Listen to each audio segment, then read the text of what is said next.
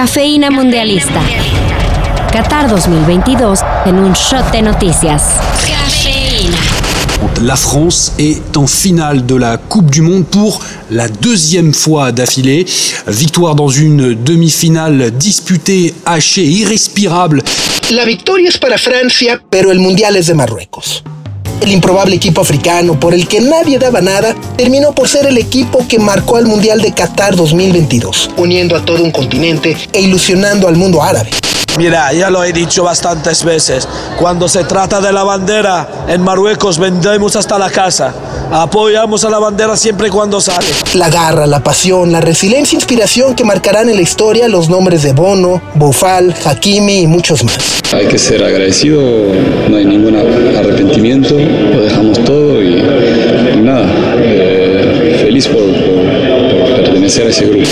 Y sí, la maldición del caballo negro del Mundial se volvió a ser presente en Qatar 2022. ¿Cuál es esa maldición? Básicamente, ningún equipo que ha dado la sorpresa o que ha sido catalogado como caballo negro ha logrado llegar a la final de un Mundial. Pasó con Bélgica en el Mundial de México 86. Pasó con Croacia en Francia 98. Pasó con Corea del Sur y con Turquía en Corea-Japón 2002. Por supuesto, sin contar aquellos que se quedaron en cuartos de final. Pero bueno, Futbolísticamente hablando, Francia sorprendió a propios extraños al romper el cerrojo marroquí al minuto 5, cuando Teo Hernández aprovechó una serie de rebotes dentro del área para convertirse en el primer jugador capaz de marcar un gol en la puerta de Marruecos. Le quedó la pelota atrás, el arco rebote, no pasa el peligro, lo tiene Teo.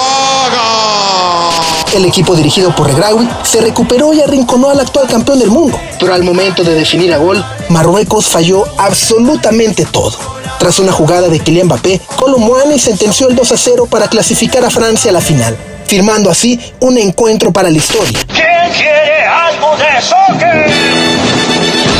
Francia contra Argentina, Messi contra Mbappé, el mejor jugador del mundo contra su posible heredero, tal y como ocurrió en Francia 98, cuando se enfrentaron la Francia de Zinedine Zidane contra el Brasil de Ronaldo Nazario.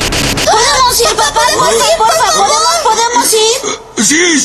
Por Dios, sí, sí. Los más felices, por supuesto, los dueños del Paris Saint-Germain, propiedad catarí, que verán a sus dos grandes figuras disputar la Copa del Mundo en lo que el domingo será la capital mundial del fútbol. Para hacer los planes, el sábado a las 9 de la mañana, Croacia se enfrentará a Marruecos en el partido por el tercer lugar, segundo mundial consecutivo en los que dos rivales de grupo se disputan el tercer lugar. En Rusia 2018 ocurrió con Bélgica e Inglaterra, con ambos triunfos para los belgas. Y ahora, Croacia y Marruecos buscarán definir un ganador tras empatar a cero su partido en la fase de grupos. Para el domingo, el último partido de mundial por los próximos 1460 días. Francia contra Argentina a las 9 de la mañana. ¿Quién será el campeón? Te veía muy cerca de, del vestuario argentino, tratando tal vez de ir a saludar a, a gente que conoces mucho, ¿no? Eh, sí, eh, intento porque tengo un amigo que su ídolo es el Kun, y entonces eh, a ver si se me la cambia. Sigue la cobertura mundialista de Qatar 2022 en sopitas.com. Cafeína Mundialista. La cobertura de Qatar 2022 está en sopitas.com.